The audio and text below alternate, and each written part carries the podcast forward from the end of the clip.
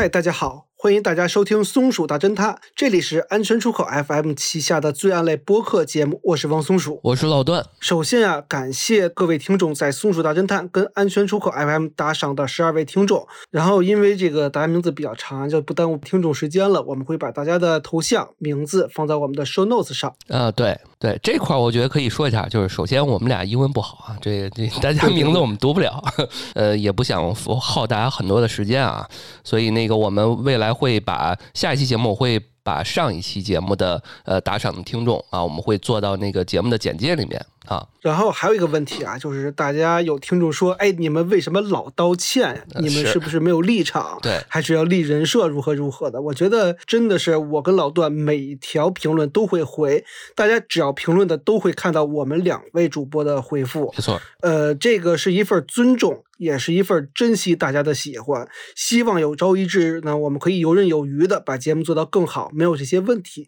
没错。那假如有一天我们直接就开始了，那说明了确实大家都没有什么问题。好，那我们就正式开始吧。我们这期啊讲的是十大悍匪系列。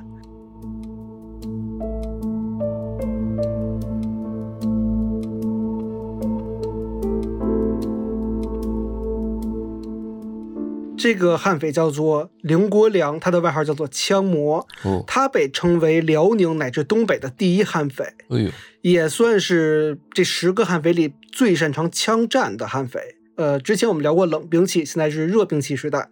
嗯，甚至我觉得单纯从战斗力上来讲啊，他算是十大悍匪里最强悍的一个。最强悍，哎呀，那我记得啊，这个虽然我们没做那位，那有一位叫白宝山，对吧？对这个很多听嗯案件播客的朋友都知道啊。这是有一号的在论的。其实我觉得论单兵作战能力以及这个猖獗程度啊，这个无恶不作这个这个角度来讲的话，白宝山方案更多是暗中行动，就趁着夜晚啦，甚至偷袭啦什么的，明面上。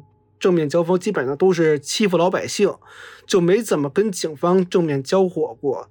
而林国良这一块是当面跟警察硬碰硬进行枪战，他是属于罪恶滔天这块的啊，号称是以一己之力，其实他有两名同伙啊，哦，是对抗并射杀了五名民警跟一名法警，逼得警察直接找来这个野战部队，甚至还调用了七辆坦克跟装甲车。警匪之间的战斗规模，甚至可以用一场小战役来形容。这算我认为十大悍匪里头穷凶极恶到头了吧？呃，人员伤亡好像貌似不是特别的多，但是呃，调用野战部队这个阵仗可不小对，而且是调用了这个坦克。哦，武装部队嘛。而且这场枪战也被称为新中国成立以来最大的一次警匪枪战。可以说，这么大的警匪大战这个场面啊，至今也再也没有出现过。甚至这个案子在前些年呢，提都不能提，是被封杀的。而且啊，我来形容一下现场的这个激烈程度，让大家感受一下这个匪徒是如何穷凶极恶，他有多猖獗啊！嗯，在一九七九年的七月十四号，铁岭平井铺公社柴禾燕大队。附近的这个岔路口啊，响起了密集的枪声，而两名悍匪正在和大批警察疯狂的对射。在战斗之中啊，五名警察不幸中弹牺牲，悍匪的火力压得警察几乎无法抬头。直到部队赶来，装甲车加上坦克足足有七辆，甚至前线还布置了十一门榴弹炮跟十六门迫击炮。在绝对的火力覆盖之下，两名悍匪才最终被消灭。那到底是什么样的？不法之徒能经得动野战部队压轴出场，又是怎么样一个火力的压制啊，能令警察都无法与之匹敌呢？今天就让我们来聊一聊这个林国良。一九五几年，林国良出生在一个辽宁沈阳的普通农民家庭中。这个林国良的父母啊，希望自己的孩子能够成为国家栋梁之才，所以呢，才给他起名为林国良。在论的这名字，对，就那会儿名字大概都是这个意思吧。嗯，国良、国栋什么这种。对嗯，那家里父母呢，生了俩男孩儿，凌国良呢是老二。母亲在林国良很小的时候呢就去世了，是父亲一个人含辛茹苦的把俩儿子拉扯到大。那个时候啊，正好赶上饥荒，很多老百姓都吃不饱饭。那林国良家里呢也一样，非常的拮据过的。都说穷人的孩子早当家，小时候啊，林国良是非常懂事儿的，总是主动承担家里的这些家务事儿，而且还很聪明，学习成绩呢也非常的好。当时还是公社，公社的其他村民啊都非常喜欢林国良。但也正是因为那个时候啊比较穷困，所以林国良的哥哥从小就养成了偷东西的坏习惯。其实偷的呢也没有什么贵重东西，那会儿都穷，也偷不了什么的嘛。嗯，就无非就是今天偷俩玉米棒子啊，明天偷人几块钱什么的，都是因为吃不饱饭闹的。是，这偷的也都是为了吃点儿。嗯，对，就是为了吃点补贴家用。说白了，但久而久之啊，这个林国良的哥哥呢，因为偷东西啊，被人给抓了个正着，锒铛入狱了。嗯，这早晚的事儿。最后因为身体不好，还病死在了狱中。那父亲得知大儿子死在狱中呢，也是悲痛欲绝。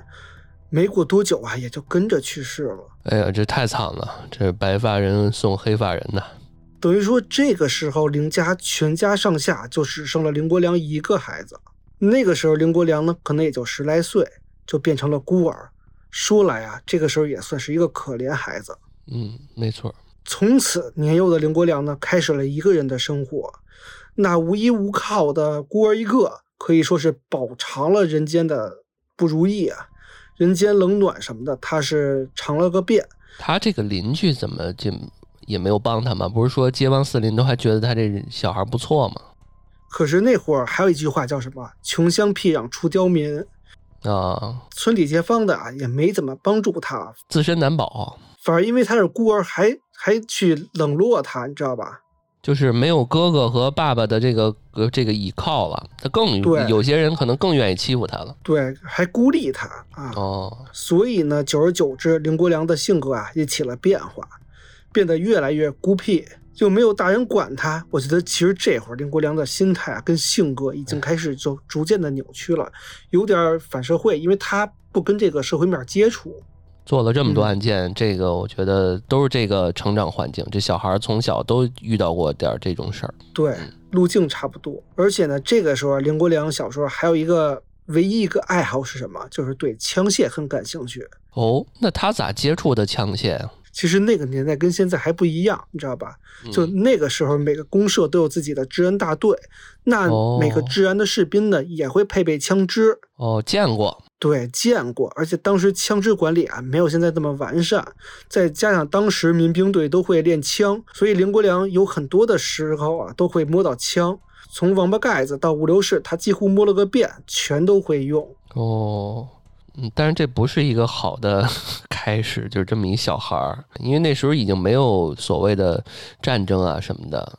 他他摸这个，他也不会说像那年代还打个日本人什么的。这个就会给一个小孩子一个什么心态啊？就是一个崇尚武力至上的一个心理暗示。对，没错。而且更何况在那个困难年代啊，这个公社因为粮食不够吃，所以每年秋收的时候都会组织民兵去山里打猎，给村里准备一些干粮过冬用。哦，挺好这个。那有这种摸枪的好机会啊，林国良自然也从来不会缺席。在民兵们耳濡目染跟手把手的教学之下啊，没过几年，林国良就成了十里八村有名的神枪手，可以说是百步穿杨吧。有天赋，嗯，对，有点天赋。那其实民兵大队啊，也组织村里的年轻人开展实弹射击比赛，而每次比赛，林国良几乎都是打靶第一名。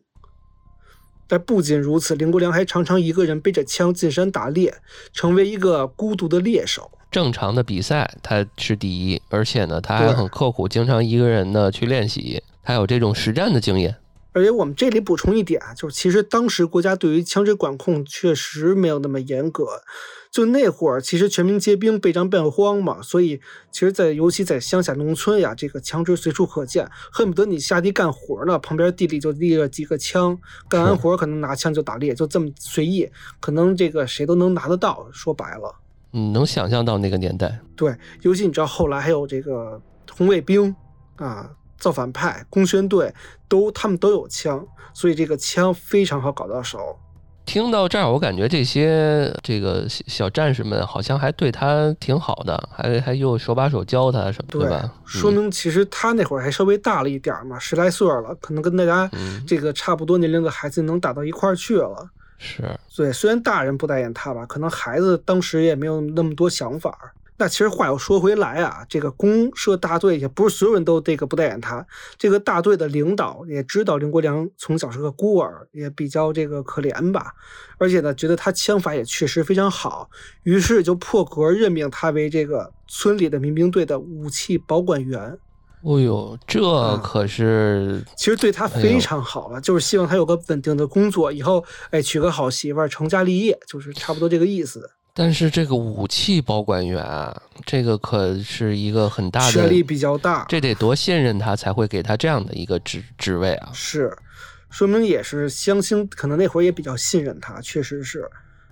但是也没有想到，这个工作为林国良未来的犯罪道路埋下了祸根。这个林国良，因为他爱枪如命嘛，他几乎天天都会把每支枪重新从头到尾的擦一遍，嗯，而且还利用业余时间呀，自学了很多枪械知识。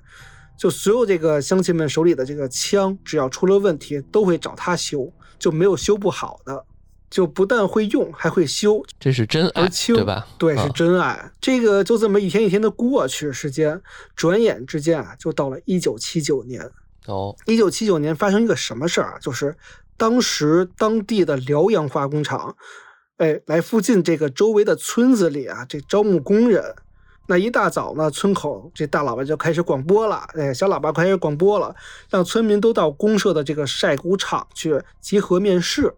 就说，哎，你们赶紧来面试。如果要是面试成功了，咱们就可以脱离农民身份，去当一个工人去了。哦，这个是那个时代的这个印记了。嗯，而且其实当工人的待遇要比当农民好太多。这嗯这肯定的。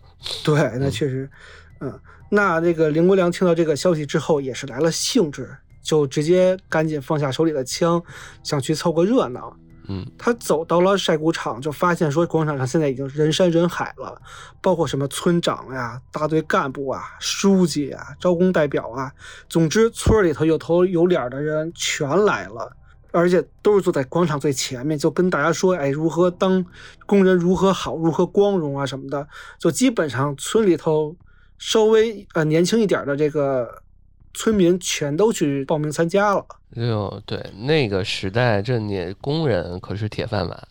对那个时候村民来说，吃不饱饭的村民来说，是一个我们说可以是一个能够改变命运的机会了，甚至可以这么称之。啊，对啊，因为一、嗯对一旦进厂当了工人，这首先你不用卖苦力干活了，而且你这当农民也吃不饱。在当时那个年代，啊对，而且工厂它是铁饭碗，你那会儿是吧，都讲究说是上一个找个班上一个铁饭碗，工厂就是。那时候给你机会啊，那就真的是机会。你不会，对吧？我教你，对吧？我给你教会了。带着你，对对你只要稍微肯学一点，态度好一点，有点情商，那基本上这就是一个改变你整个后你后几代人的命运的这么一个机会了。对，那会儿还给分厂子里的房，是，包分配，然后这厂子也是非常大，里头各种娱乐设施都有，对然后很多人都是在这个厂子里去成家，去这个对养育后代，都是这样的。那会儿就变成了一个这个小城市了，类似于。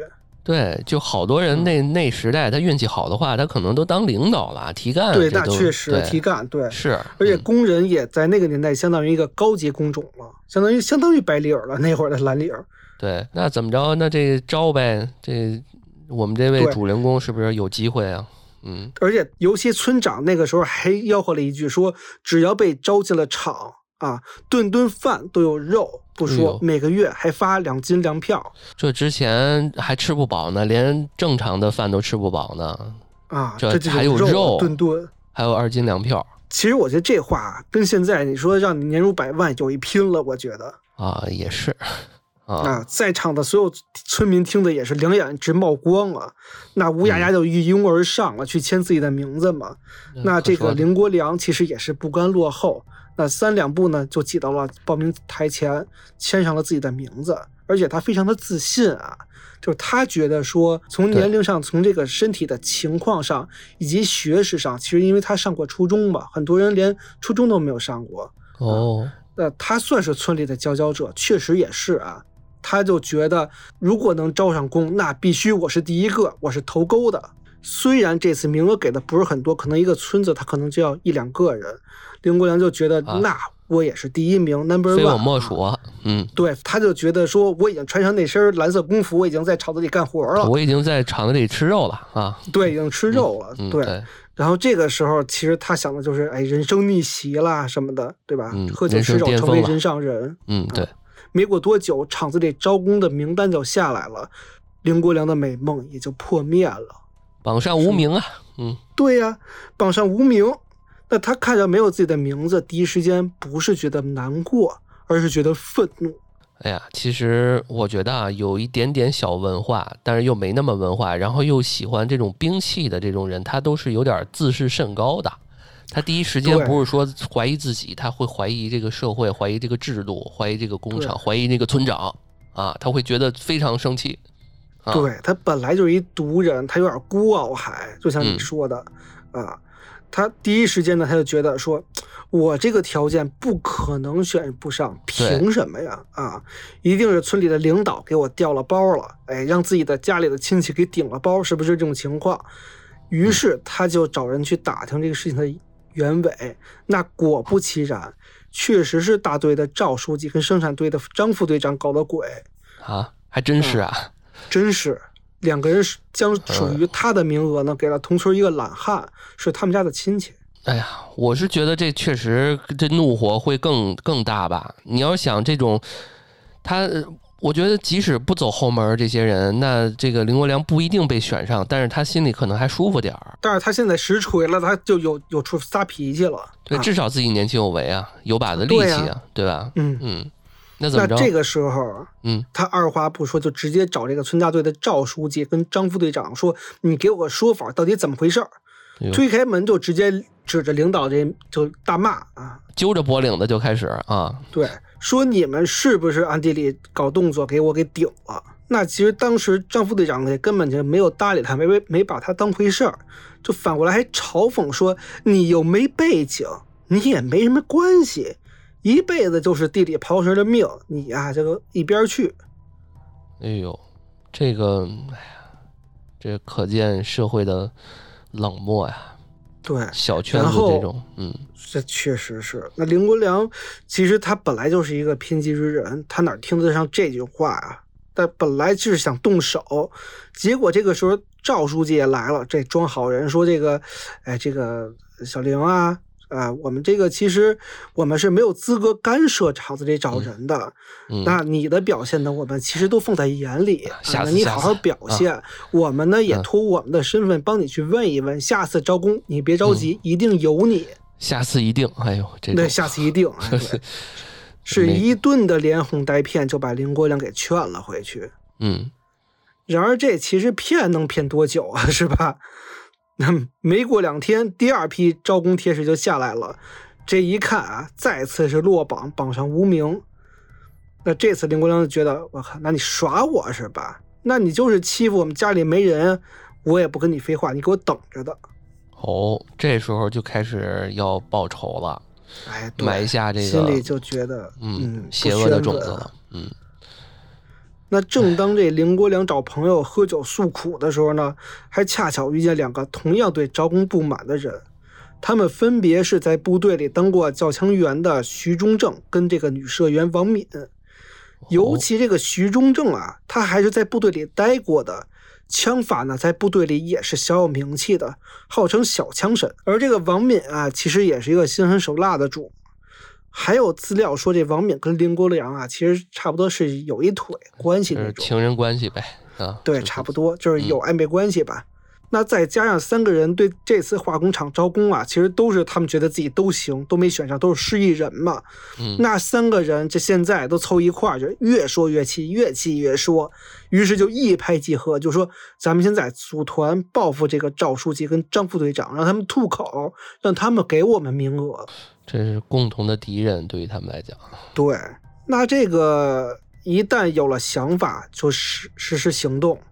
林国良啊，先是利用他枪支保管员的身份，从枪械库里拿出三支当时全村上最好的全自动步枪，跟一千多发子弹，还顺了几枚手榴弹。这个时候，谁也没想到他们要即将犯下这个轰动全国的血腥案件。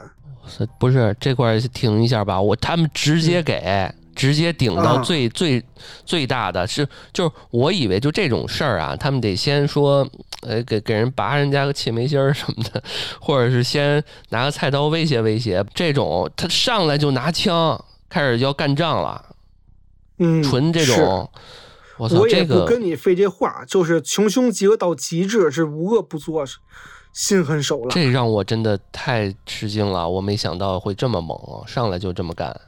是啊，哎呦，嗯，那他报复对象啊，第一个一定是大队的赵书记，你你你又你又骗我，你又改我的名额是吧？是啊，所以他们三个人呢，先是让王敏以村民的身份去探查情况，因为当时这个另外两个人跟。赵书记都有过冲突了，已经只有王敏还是这种心心怀新面孔，没有直接冲突。那当时赵书记其实是接到上面的通知，恰巧去铁岭开会去哦，所以不在家。那得知赵书记不在家呢，三个人你猜怎么想的？那就等着呗，等着回来再说呗。并没有，三个人铤而走险，决定杀向了铁岭，出这口恶气。哇塞，这真的真是彪，嗯嗯。哎呀，就是我以为，我以为是什么呀？我以为就是他们不是要报复俩人吗？这这赵书记不在，他对呀，找那张副队长呗，对吧？而且我觉得有些时候这嘴脸啊，张副队长可能更对于他们来讲更更那什么，因为这副队长吧，可能没什么文化，他是走舞走走舞的，这个走唱唱白脸的这一块儿。对他可能会，他不还阴阳怪气儿来着吗？对对，这个这个书记可能还是说，哎，这些啊，就就这逼那个的，就可能是这样的啊。打太极 啊，对对啊，我没想到直接杀到铁岭了，我这太凶了，这个是。那因为三个人 这个去铁岭啊，这个拿着武器坐车不方便，怎么办呢？嗯，那就在七月十三号晚上，林国良先是找到了朋友穆春林。这个穆春林呀，是市政公司的，开翻斗车的。嚯！林国良找到他，其实是希望他帮自己偷一辆车。哦，我以为要开翻斗车呢去呢。哎，开始穆春林觉得说林国良，你别跟我开玩笑了，偷什么车呀？然后后来就说，其实是以为什么呀？以为林国良是想偷车过过瘾，说没开过车什么的。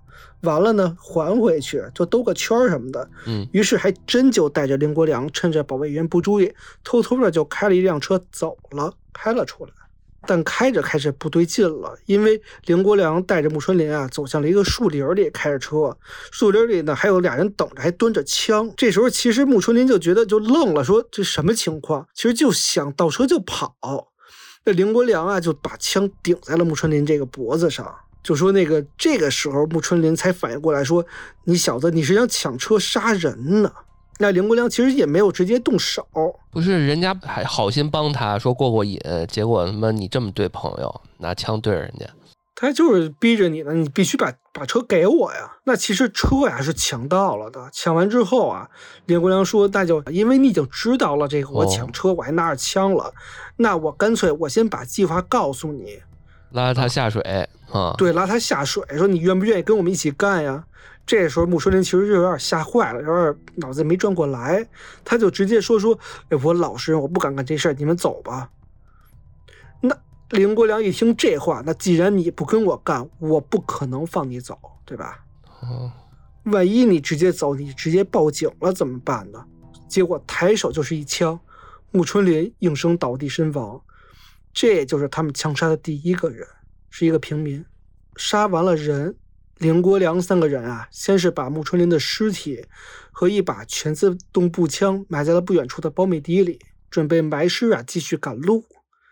但那个时候，其实到了晚上，这村子本来就安静了，而且那个时候村子附近都有民兵来巡逻，那巡逻的民兵就立马听到了枪响，就赶了过来。啊那现在其实林国良三个人呢手上是有命案的，他也不敢去多待，不宜久留，就没停留，直接跑路。那想着说，我们一路赶到铁岭，先把事儿办了，我们再再说。这个时候其实就有点杀红眼上头了。那等到民兵赶过来的时候呢，其实是碰见林国良一伙人的。但是其实一方面啊，一拨人着急赶去现场，一拨人着急赶去跑，所以两拨人去打个照面就就错过了。而且那时候天也黑。那个村子里没什么灯，就没太注意。其实如果仔细观察一下，还是能察觉到身他们身上有一些奇怪的端倪的，比如说像什么血迹啦之类的。嗯，是，就是行迹本来也就可疑，这这这么晚了，还有这几个人正好就匆匆忙忙的对跟他打个照面，就说白了就应该就给他摁那儿了。警方到了现场啊，先是一番的搜查，很快啊也是发现了穆春林的尸体。嗯，这个时候民兵才反应过来，说：“哦，所以路上遇到的着急赶路那三个人，可能应该是凶手。”后知后觉了，于是马上就上报啊，将详细的情况呢报告了给了上级。上级警方啊，因此也掌握了林国良三个人的线索跟行踪。到了七月十四号早晨，铁岭警方火速做出了指定的抓捕方案，成立多个追捕组，控制了车站跟交通要道。所以，其实这个时候警方是怎么认为的？认为说林国良一个行人啊，离落网不远了，时间早晚的问题。因为随着时间的推移，警方的包围圈是逐渐的缩小的，早晚会抓到他们，跑不出圈儿。警方这么判断也没有问题。对，因为他们的行踪是非常的明确的，这个这个都已经暴露了。而且此外啊，警方还广泛发动了人民群众征集相关的线索。就知道这个他是哪个村的啊，这个干嘛的都明白啊。这个办法呢非常奏效，在当天的中午啊，就有群众反映说，在柴河堰附近啊，发现一辆发生故障的解放牌卡车，车上呢两男一女行踪非常可疑。其实你知道这为什么吗？因为这个三个人啊以前没有什么驾驶经验，所以其实打弯的时候很容易打猛了嘛，那车就翻了，翻土堆里抛锚，他们仨人只能下车跑。而且他们一见这个车子啊，修也修不好，然后附近警方呢也在不断的逼近，林国良就跟这个两个小伙伴说：“我们先向上山，先躲着，到这个灌木丛里头暗中伺机而动，观察警方的行动。”这应该是借由了他平常去上山打猎的这种经验，对他有点反，而且应该也有点反侦查的意识。有一点，有一点，而且他心里非常明白，这次他可能在劫难逃了。你想慢慢的溜出去，不可能，因为这个村子那么大点地儿，你要跑，那那么多警察呢，是不可能的，插翅难飞。没错，所以他先想的是什么？还有有点脑子，他先想的是什么呀？是出卖队友，他想让那个王敏啊出去当充当诱饵，啊，让王敏说这个，说他就骗王敏说，哎，你又没杀过人。而且呢，这个你这面孔也生，对吧？你吸引住大部分人的注意力呢，我们俩可以偷偷跑，到时候他们也不会定你的罪。实在不行，你就说你是被迫的，对吧？面对两个大男人，你也不敢不能怎么样，迫不得已才这么干的，不就完了吗？那这王敏啊，其实也是将信将疑。不过他其实他是家里有孩子的，结过婚的，还有父母，他心里就软了，他就觉得说我还是得为我的孩子呢留一条路。于是这王敏啊就放下了手中的武器，就直接朝这个大路走过去。他本来是想装作这个路人啊，浑水摸鱼，就慢慢的就溜出去。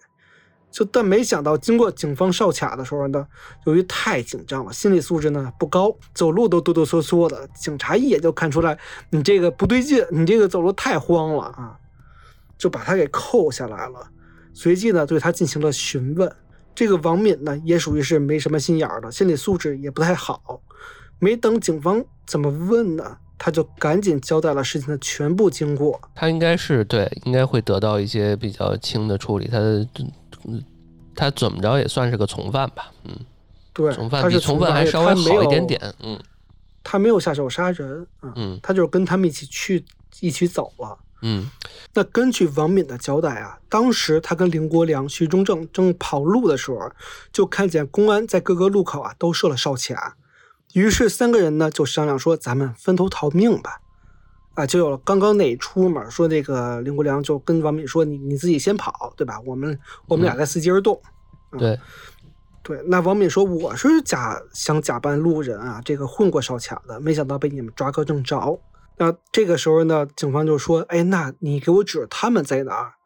那王敏就回头指了指，说：“这个林国良跟徐中正，他们应该是进了旁边柴禾堰旁边的山坡之上。”那伸手指了一下呢，这个时候警方就决定兵分三路，包抄柴禾堰小山坡，把他们围个这个山坡之上，那肯定是插翅难逃了。没错，嗯。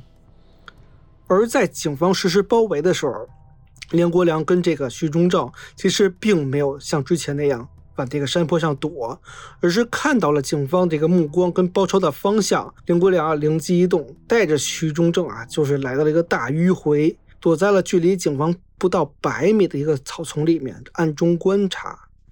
哎呦，他这么，他这个心理素质还真的高啊！这这一步也是铤而走险了，是吧？是，这被发现就被发现了，然后没被发现，这可能就是那句叫“最危险的地方就是最安全的地方”，是是吧？这也就侧面的更加证明了他是一个穷凶极恶的不法之徒嘛。所以，当警方正在准备方案的时候呢，其实真正的危险呢就即将到来了。正当警方啊将王敏准备塞到车里头，另外一拨人上山包抄的时候，这林国良跟徐忠正二人趁警方不备，从草丛里头窜了出来，拿起枪直接对着警方是疯狂的扫射，就一时间造成了很多警察的伤亡，其中啊就包括了铁岭公安局的干部啊徐金发，还有他身后的两名民警就中弹倒地了。嗯，其实我一开始第一直觉就是说，为什么这么多警察打不过这这俩两位？但是我感觉猛的一想也是，他俩首先这俩人的这枪法也很准，第二是趁其不备嘛，对吧？搞偷袭。对啊，他这这警察人数再多，他哪怕就十个，这哐哐哐一扫，突然间出出现，对吧？你你也对没有防备啊，嗯。对，一是没有防备，二是人家这个装备也好啊，这个枪法还是有练的。你像那个徐中正，他是这个小枪神吗？不是说他是一个那个退役的那个军人，所以他其实是有一些这个技术在身的。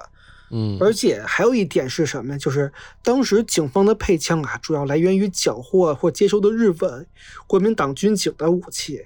是一些杂牌武器，哪儿产的都有，而且种类型号非常的复杂。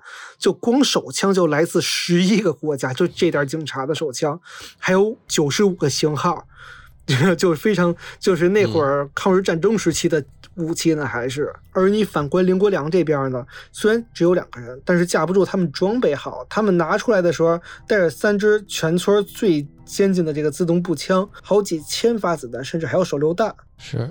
这么比这个，他这个他这个装备确实比警方的要好很多，有优势啊，没错。所以你可以想象这样的装备围剿像呃林国良跟徐中正那样的悍匪是一个什么样的局面。而且呢，你看一个就是一个是新城大队的枪械员，一个是这个部队的教枪员，是吧？嗯。而且两个人还是有战术层面的，两个人互相打配合。一个是徐中正，他负责扫射、火力压制。而林国良呢，负责点射，就是对一些警察进行偷袭。嗯，两个人配合就非常默契，且战且退。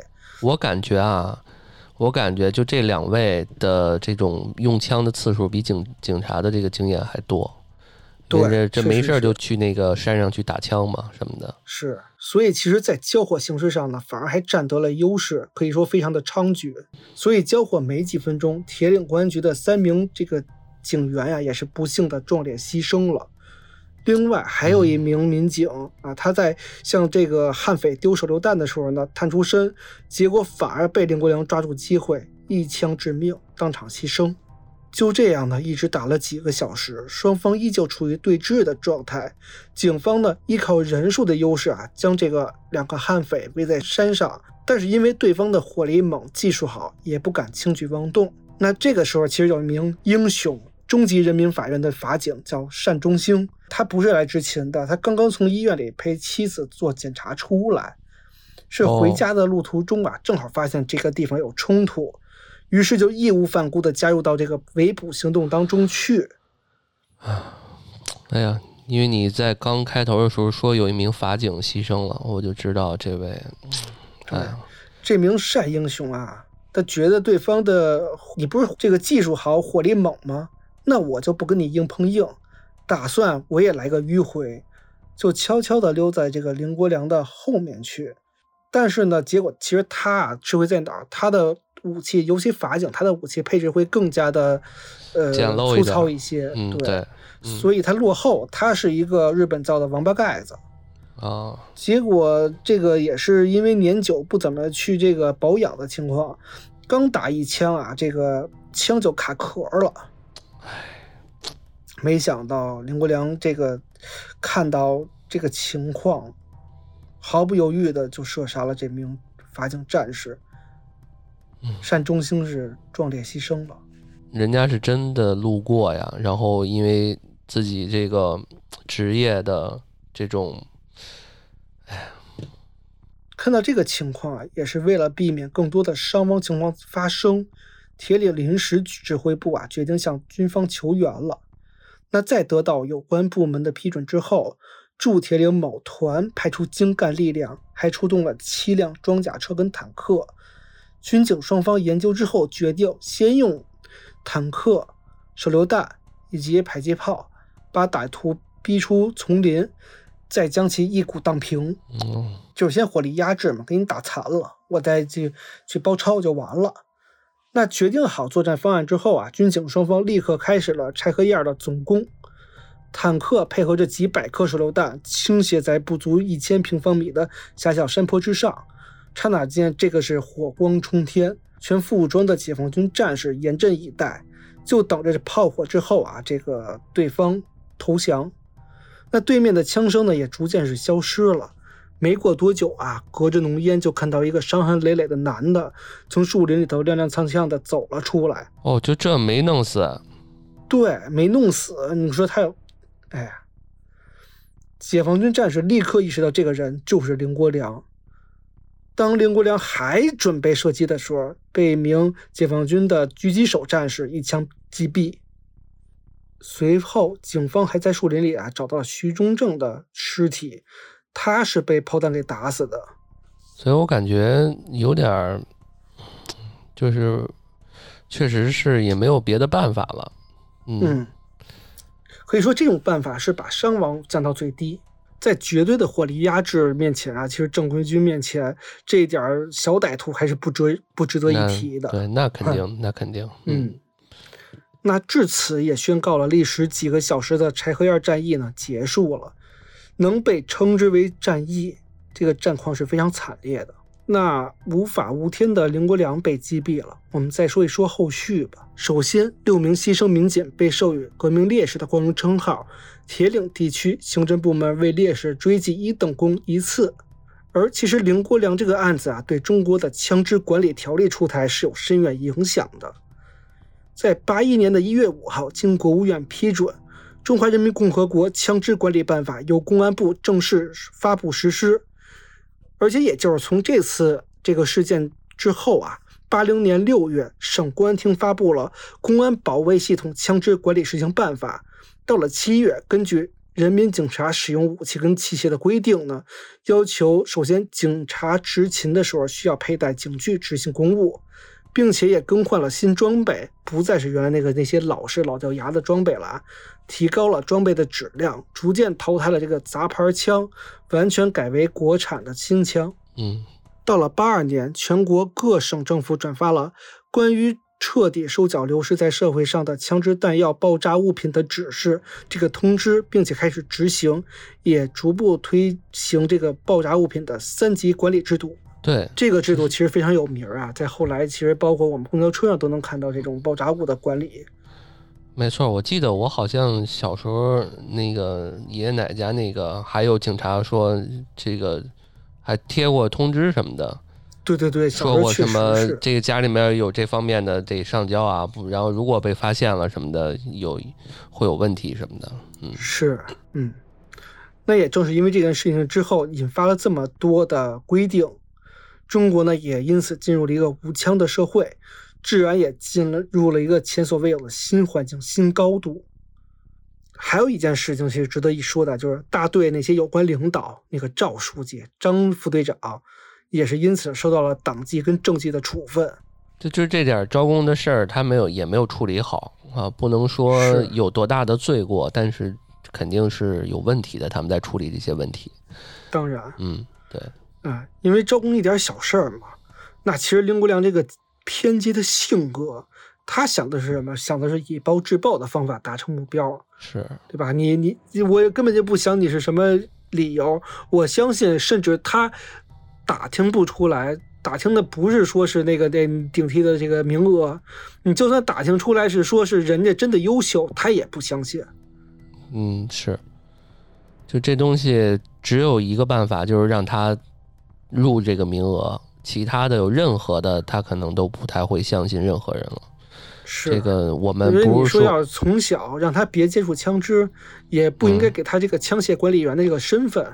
他成为一个合格的小战士或者军人或者是工人，其实就在这一线之间啊，一吧？面之间，对，确实是，对呀、对呀、就假如说，就是咱们最后说啊，随便聊，就是他让他招，让他那个去了，就当这工人了，或者啊是说他在接触枪支过程中，然后想为国家出把力，然后去当真的去当军人了，戍边啊什么的，当个合格嗯军人，这不是完全就跟现在完全不是一个一个事儿吗？但我觉得就他这性格，真的就没人坑他。我觉得他都能弄出这种事儿来。那如果真的你说去了场子，那嗯都各种的这个互相掐，那有人，我估计他还是得得得那什么。让他去了，他可能得把场子给端了。对他肯定还有别的事儿等着他呢。这人可能在一开始在这个童年成长过程中就就已经畸形了。没错。嗯，另外，他那借他车的那个穆春林，你说他招谁惹谁了？那是。那还是朋友呢。嗯，对啊，对啊，他这利用朋友还杀了朋友，你说这个就是为了达成他的目标，他不惜为别人，而且他后面我觉得纯粹是为了泄愤了。是，他可能就把这辈子就赌进去了。而且你说，一般咱们老百姓，你说这个就是，就算就是犯了这么大事儿，那遇到警察，那谁能想到是直接是这种结果？谁有谁有这么大的胆子敢敢去干这种这种罪恶滔天对？，更多的人在这种情况见到检检警察，应该是像那个王敏的那种类型的，对对吧？对，可能就已经哆嗦了。对，所以有伤亡，就是因为可能确实，哎呀，警察没有预料到这些人已经丧失人性到这种程度了。是，嗯，心狠手辣。哎那节目的最后啊，其实我们唯一想的就是为这次行动中牺牲的烈士们，尤其是那位勇敢的、义无反顾冲向罪犯的法警同志，静默一分钟。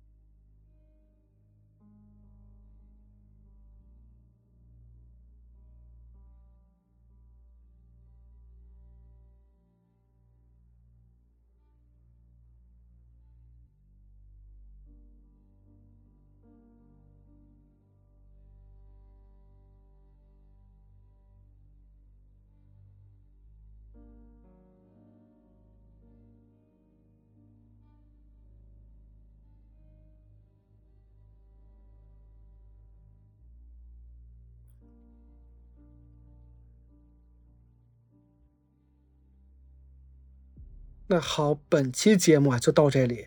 如果大家喜欢我们的节目呢，请点赞留言，各位的支持啊是我们最大的动力。因为我们节目在各大平台都上，也欢迎大家转发、评论、留言、打赏啊。再次感谢上期对我们打赏那位十二位听众，还有那公众号那位是吧？啊，对，公众号也有。那感谢大家收听，这里是松鼠大侦探安全出口 FM 旗下的罪案类播客节目，我是王松鼠。我是老段啊，我哎，我们下期再见。下期见，拜拜。嗯，拜拜。